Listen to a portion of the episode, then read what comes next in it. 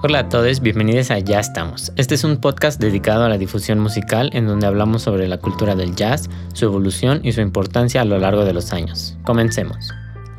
Buenos días a todos. Bienvenidos al primer episodio de Ya estamos, un podcast dedicado a la difusión musical. Mi nombre es Silvana y soy integrante del representativo de Orquesta de Cámara de Texem. Estoy aquí junto con mis compañeros para introducirnos en nuestro primer episodio. Mi nombre es Caro, yo soy una de los muchos tecladistas que hay en la orquesta del TECSEM y el día de hoy los estaré acompañando a lo largo de este nuestro primer episodio. mi nombre es Alejandro, yo soy quien, quien habló al principio y bueno, en este primer episodio que le hemos titulado La trascendencia musical, este, más o menos sobre qué vamos a platicar ahí, Silvana. Eh, como tú lo mencionas, en nuestro primer episodio vamos a hablar de cómo la música va trascendiendo a lo largo de los años y también todo lo que va dejando en la sociedad. Y es por eso que en este primer episodio vamos a hablar de un tema bastante interesante, que es nada más y nada menos que del jazz y su legado. Así es, vamos a hablar un poquito de la historia de cómo surgió el jazz y por supuesto de su importancia y su impacto en la sociedad. Quizás algunas personas que nos escuchan conozcan a fondo el jazz y sean fans de John Coltrane o Louis Armstrong, o quizás algunas de ellas, algunas simplemente escuchan la palabra jazz y piensan en música de elevador, lo cual es normal, es válido. Claro, ambas referencias son muy válidas, pero bueno, empecemos por el inicio. ¿En dónde, cuándo, cómo es que se origina el jazz? ¿Quiénes son las personas que lo, que lo comienzan a interpretar y por qué? Sí, claro. Eh, la verdad es que muy pocas personas se lo imaginan, pero el jazz tuvo un gran impacto en la forma en que las personas llegaban a relacionarse y sin duda llegaba a tener todo el potencial para cambiar la historia. Y mm, si nos situamos en un en espacio y, tiempo, el jazz surgió a mediados del siglo XIX en la ciudad de Nueva Orleans. Esta ciudad por eso es muy conocida como el hogar del jazz hasta la fecha, muchas personas lo siguen considerando como tal. Y sigue siendo una ciudad llena de vida, música en vivo, por lo menos por lo que yo he escuchado, no he tenido la fortuna de estar por ahí. Anualmente, por ejemplo, se hace un festival del jazz, llegan personas de todos lados del mundo, es un verdadero espectáculo. Claro, en el presente está todo esto, como la fiesta y todo, pero recordemos un poco del pasado, ¿no? ¿Qué, sucede en Nueva Orleans hace casi ya más de 100 años que trajo el jazz al mundo, tal y como, tal y como lo conocemos? Este, sabemos que, bueno, en Estados Unidos particularmente hubo todo esto, toda esta situación de los esclavos traídos por las colonias europeas, eh, más que nada por las colonias inglesas, ¿no? Porque sabemos que aquí en, en Latinoamérica eh, por la religión y por distintos aspectos, este, la esclavitud estaba como un poco mal vista. Había otras cosas, ¿no? Otras particularidades feas. Pero el esclavismo se dio un poco más este, de este lado del continente. Entonces, bueno, tenemos a todos los este, esclavos que trajeron, obviamente contra su voluntad, de, de regiones como África o incluso ya las familias de dichos esclavos, los hijos de los hijos, este, que habitaban en países como el Caribe y cosas así. Bueno, estos este, esclavos llegan a lugares como Nueva Orleans, en donde este, se agrupan como en los llamados guetos. Y, y pues por distintas cosas de, de la represión, de, de, no, ustedes no pueden escuchar o tocar la misma música que nosotros, pues se comienza a desarrollar como su propia música, ¿no? Que después evolucionaría como al jazz. Claro, eh, todo comenzó en esta época. La verdad es que triste e injustamente la esclavitud era permitida en esos tiempos y la segregación racial era el pan de cada día. Era una época horrible totalmente. Y en este tiempo de esclavitud, como tú lo mencionas, Alejandro, había una gran mezcla de culturas y cohabitaban personas de todos los lugares y había como una, una mezcla de, de culturas, ¿no? Estaba estaban todas estas personas cohabitando en un mismo lugar. Y así fue como poco a poco fue surgiendo este género, ¿no? De que eh, todas las culturas musicales se iban mezclando y poco a poco fue surgiendo el jazz. Y aparte especialmente porque, por ejemplo, en Estados Unidos como que siempre ha estado muy presente este tema de como la discriminación, pues sí, racial. Ahí fue cuando como era como la, la parte más exclusiva de su sociedad era hacia las personas de color. Y pues ahí fue cuando estas mismas personas empezaron a como que combinar sus propias culturas, empezaron a reunirse para poder realizar sus cantos y sus danzas que eran suyos. Por eso también Nueva Orleans también es conocido como el hogar del vudú, que es parte de su cultura que es musical y religiosa. Por ejemplo, ellos hacían cantos en clave para poder planear maneras de escaparse y por eso mismo no les dejaban hacer esto muy libremente. Era una cultura de opresión muy, muy intensa hacia las personas africanas. Eran oprimidos, esclavizados. Sí, creo que todos sabemos que fue un tiempo muy oscuro de la historia norteamericana. Sí, claro, este tipo de música, el jazz que surge, era una manera como de de recordar sus antepasados o los lugares de donde venían, en donde no podían estar debido a que estaban de cierta forma atrapados en esta parte del mundo, ¿no? Sí, claro. Y conforme pasaba el tiempo, eh, la cultura musical africana, que es lo que mencionábamos, ¿no? Del vudú, eh, se desarrollaba, claro, de forma aislada, pero poco tiempo después tuvo una interesante aleación, digamos, con la cultura musical europea, que fue así como se dio el origen de, del jazz. Claro, la música eh, eh, europea eran cantos religiosos. Y, es algo muy interesante porque nadie realmente se hubiera esperado que la religión eh, católica pudiera encontrar algo de afinidad con, con la cultura africana que pertenecía al vudú. Sí, sí, sí, son muy distintos, pero como que pudiera parecer muy poco probable, pero a grandes rasgos tenían la misma diatónica.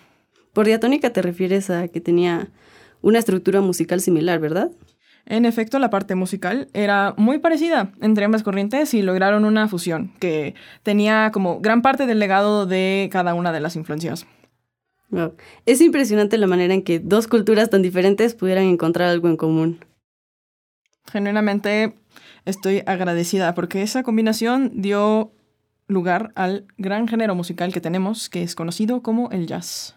Y bueno, ya que estamos hablando más como de la estructura, ya que tocamos los inicios del jazz, este, pues hay que platicar un poco sobre nuestra experiencia con el jazz, ¿no? Bueno, yo en lo personal no tengo mucha experiencia con el jazz, o sea, más bien les preguntaría, no sé, ¿cómo lo perciben ustedes? Para ustedes, ¿qué es el jazz? ¿Qué piensan? Eh, la verdad es que siento que el jazz es un género bastante complejo, pero es, es muy rico en, en, cuanto a técnica, en cuanto a musicalidad. Eh, es un género bastante, no sé, es muy interesante y hay muchísimo que aprender de, del jazz. La verdad, sí. O sea, yo siento que a mucha gente no le gusta, porque es lo que yo he escuchado, que mucha gente dice como, pues es que es jazz, no suena como nada. O sea, es puros instrumentos mezclados entre sí.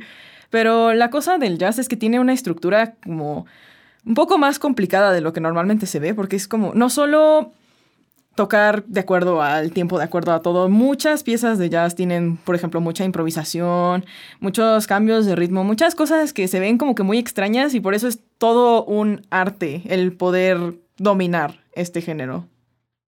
Claro, sí. Por ejemplo, yo, yo era una de esas personas que decían como, qué asco el jazz. Este, bueno, para la audiencia, yo soy flautista, este, como aquí mis compañeras somos miembros de la, de la orquesta de cámara, le decimos, del TEC de Monterrey, del campus Estado de México. Y, bueno, cuando yo empecé, yo empecé mucho con la música clásica, entonces pues aprendí así muy cuadrado a leer partituras, a seguir este, a seguir como todas estas órdenes que te da la partitura. Y del jazz, pues realmente nunca, como que nunca me adentré, porque yo, escucha, yo escucho hasta la fecha, no escuchaba, improvisación y como que me asusto porque este, tal, igual tal vez tiene que ver como con la personalidad de quien lo interpreta.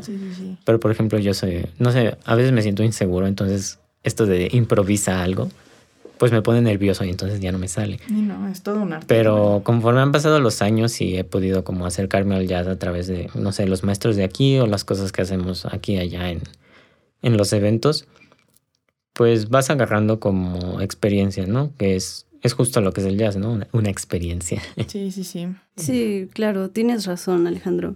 La verdad es que yo también, yo soy violinista y, y yo también aprendí de, la música clásica. Yo aprendí a leer las partituras y, Y también cuando me hablan de improvisación, me da muchísimo miedo. Y es algo que tiene el jazz, ¿no? El jazz es muchísimo de improvisación. El jazz da muchísima libertad para que un músico pueda, eh, pueda interpretar lo que, lo que siente en el momento. Y, y eso también tiene que ver mucho con, con la música, ¿no? El simbolismo de la música. Que la música muchas veces va más allá de las notas y, y es algo que llega a dar una nueva identidad a una comunidad. Y es algo que sucedió en el jazz, ¿no? Daba muchísima libertad a las personas de expresarse. Y, y de esa forma varias culturas lograron fusionarse y lograron estar juntas de cierta forma a través de la música. Sí, es como, tocar jazz es como un homenaje, de alguna manera, a todos esos tiempos tan complicados que todas esas personas estaban viviendo en ese momento. La esclavitud no fue nada bonito, definitivamente. Y la verdad que hayan logrado encontrar algo que compartir, algo en lo que estar seguros durante un tiempo, la verdad se me hace algo muy agradable, algo muy bonito, algo muy interesante, por ponerlo de alguna manera. Sí, claro. Me gustan mucho sus definiciones de libertad y homenaje. Creo que si me pidieran definir al jazz en un par de palabras serían esas, libertad y homenaje. Este, pero a pesar de de esta libertad, este, por ejemplo, ¿qué debemos hacer para que el jazz suene bien, no? Porque no solo es, pues todos improvisen algo, sino hay que estar como dentro de una misma sintonía, ¿no? Exacto, para poder es fluir. lo que yo iba a decir. Es que es, es complicado. Yo creo que los tres lo hemos intentado. Creo que los tres hemos fallado hasta cierto nivel. Es, es distinto. Es muy distinto a lo que yo creo que los tres estábamos acostumbrados a tocar. Entonces, nada más tienes que, sí, dejarte llevar, pero de todas maneras es algo de que tú tienes que compartir con los otros músicos, tú tienes que estar igual que ellos, tienes que estar compartiendo el mismo mensaje, porque si no se convierte en el desorden que la gente normalmente imagina cuando piensa en jazz. Entonces tienes que, sí, es una comunicación no verbal interesante. Sí, claro. La verdad es que es muy interesante tocar el jazz y creo que el jazz tiene varias características muy importantes, ¿no? Por ejemplo, si, si tú me preguntas qué, qué, qué hago para que el jazz suene bien, pues te digo, bueno, hay varios elementos que tienen que estar dentro de la música para que sea jazz, ¿no? Si te digo eh, cómo tiene que ser el ritmo, bueno, tiene que ser un ritmo sincopado, ¿no? Eh, un ritmo en el que se acentúa generalmente un tiempo débil. Eh, y, y, suele sonar como si estuviera destiempo, pero, pero no es como tal un destiempo, ¿no? Para aquellos que no conozcan tanto de términos musicales como nosotros, es básicamente como algo que suena ligeramente incorrecto, fuera de lugar, pero es parte de la estructura. Es como un, por decirlo de alguna manera, un milisegundo antes de donde debería de estar, pero funciona, funciona. Esa es la síncopa. Claro, en el jazz pues hay que tener, bueno, los músicos que interpretan el jazz deben tener como en cuenta todo esto, ¿no? Sí, claro. Eh, vamos a mostrarles a nuestros oyentes el ritmo sincopado característico del jazz.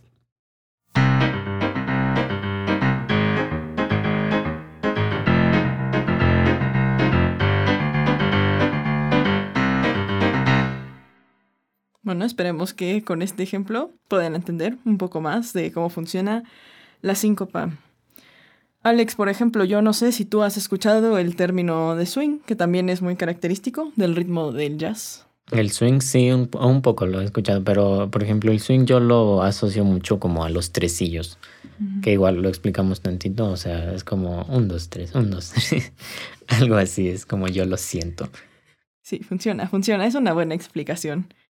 Bueno, no sé si se le puede llamar como una técnica, pero también he escuchado que el swing es una forma de tocar en la que se le suele dar eh, como una sensación de arrastre a, las notas, ¿no? Cuando estás tocando, cuando estás interpretando el jazz.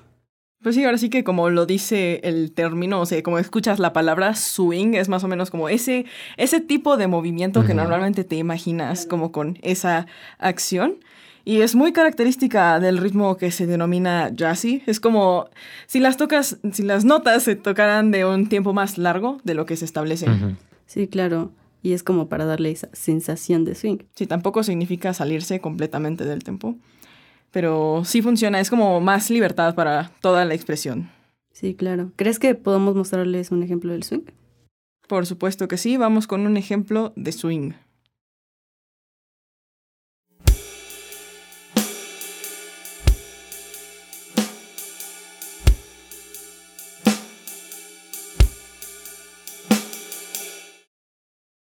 Bueno, y gracias por esta demostración del swing, cortesía de la compañía de músicos del campus. Y, por ejemplo, no sé, hablemos de las veces que han tocado jazz, cómo se han sentido. Uy, yo tengo, creo, una sola experiencia tocando jazz, así como, por ejemplo, con la compañía. Me tocó tocar la muy famosa canción que se llama Take Five de... Dave Brubeck, si no me equivoco, así se pronuncia. Pero fue interesante. La verdad, yo en esa canción estaba tocando el piano. Y, o sea, mi trabajo era básicamente mantener la estructura de la canción durante todo. Es, son dos acordes que podrían ser simples, pero tienes que mantenerlo. Porque, como hemos mencionado, el jazz no se trata de solo tocar a lo loco, entonces, mi trabajo era mantener ese, ese ritmo, ese tempo, todo, durante toda la canción. Por ejemplo, teníamos otro flautista que estaba, mientras tanto, improvisando durante unas cuantas partes de la canción. Luego, el baterista. La verdad, creo que como músicos tendemos a depender mucho del baterista, entonces es un poco complicado cuando te toca a ti hacer como su trabajo de mantener todo en orden. Entonces, por ejemplo, a mí me pudo haber ido mejor, definitivamente, con eso, pero no sé, siento que aprendí mucho, o sea, de cómo funciona todo lo del jazz. Claro, un día tendremos que traer ese baterista que nos tiene mucho que decir sobre todos los ritmos que conoces. Pero justo como dices, el jazz no solo es la improvisación, sino también la estructura o las otras partes de la canción que se deben tocar, ¿no? Y por lo general, bueno, lo que yo he visto en mi experiencia, es que está esta estructura de la canción que se va como repitiendo o no, pero que se debe tocar, ¿no? Que viene en la partitura o se la saben, se la saben ya los músicos. Este, y después pues comienzan como las partes de improvisación, que generalmente o casi siempre este va uno por uno, ¿no? Porque si improvisan dos al mismo tiempo, pues sí estaría muy difícil que surgiera algo que, que sonara bien, ¿no? Que fluyera. Que tener muchas Entonces, pues por lo general, este no sé, los músicos voltean a, ver a otro músico y este empieza a improvisar y así, o sea, por determinado tiempo, ¿no? Dependiendo de, cuál sea el ritmo de la canción o el, tiempo. Sí, sí, sí. Y después va otro músico, como la batería, la flauta, el piano, y así se van. Sí, la verdad es que tocar jazz a mí se me hace bastante complejo por los tiempos, ¿no? Por, por la estructura que suele tener el jazz. Eh, la improvisación a mí mm, sí se me hace como complicada, ya te lo había mencionado, pero, pero sí se me hace muy, muy chido como tener esta, esta parte para, para expresarte libremente, ¿no? Para expresarte como, como tú quieras, parafrasear lo que tú quieras en, dentro de una canción, dentro de, dentro de la música. Y, y, para eso está el jazz. Creo que para eso fue lo que nació, ¿sabes? Para dar esta, este espacio de libertad y, y que un músico pueda pueda divertirse en lo que está tocando y pueda, y pueda expresarse a su manera, ¿sabes? Y, y, no sé, creo que es algo que me, que me gusta muchísimo el jazz sobre cómo, cómo tiene este estilo tan característico, ¿no? Cómo va fraseando cada, cada parte y cómo va hilando cada, cada, no sé, cada frase. Y a pesar de la complejidad que suele tener a veces en el tempo, a veces en, la estructura, a veces en la escala, ¿no? Sí, yo creo que el jazz es muy diferente. O sea, es como... Es un género como muy único, de alguna manera. Sí tiene subgéneros, tiene el bebop, el swing, el jazz latino, por ejemplo. Por ejemplo, en episodios futuros vamos a hablar de todos estos géneros.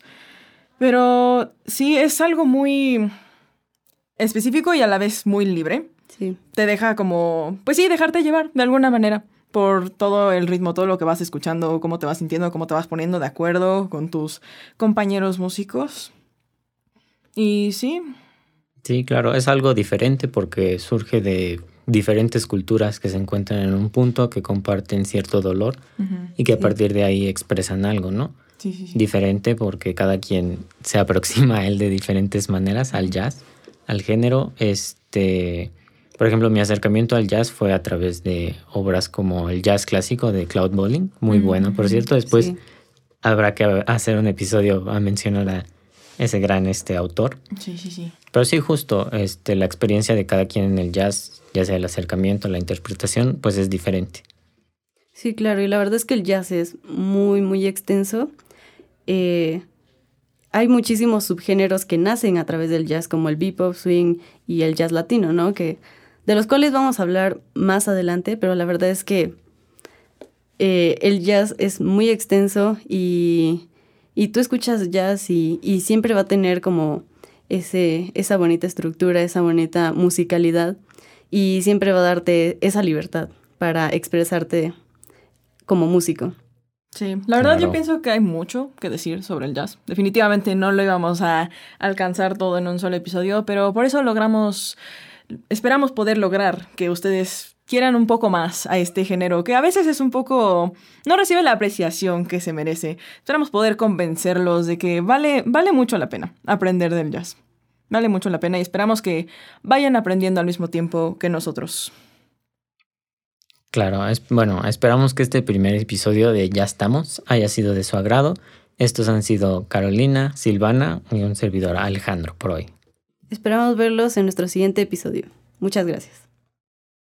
Felicidades por su primer episodio. Gracias, gracias. por retrasar la presentación como por 30 segundos.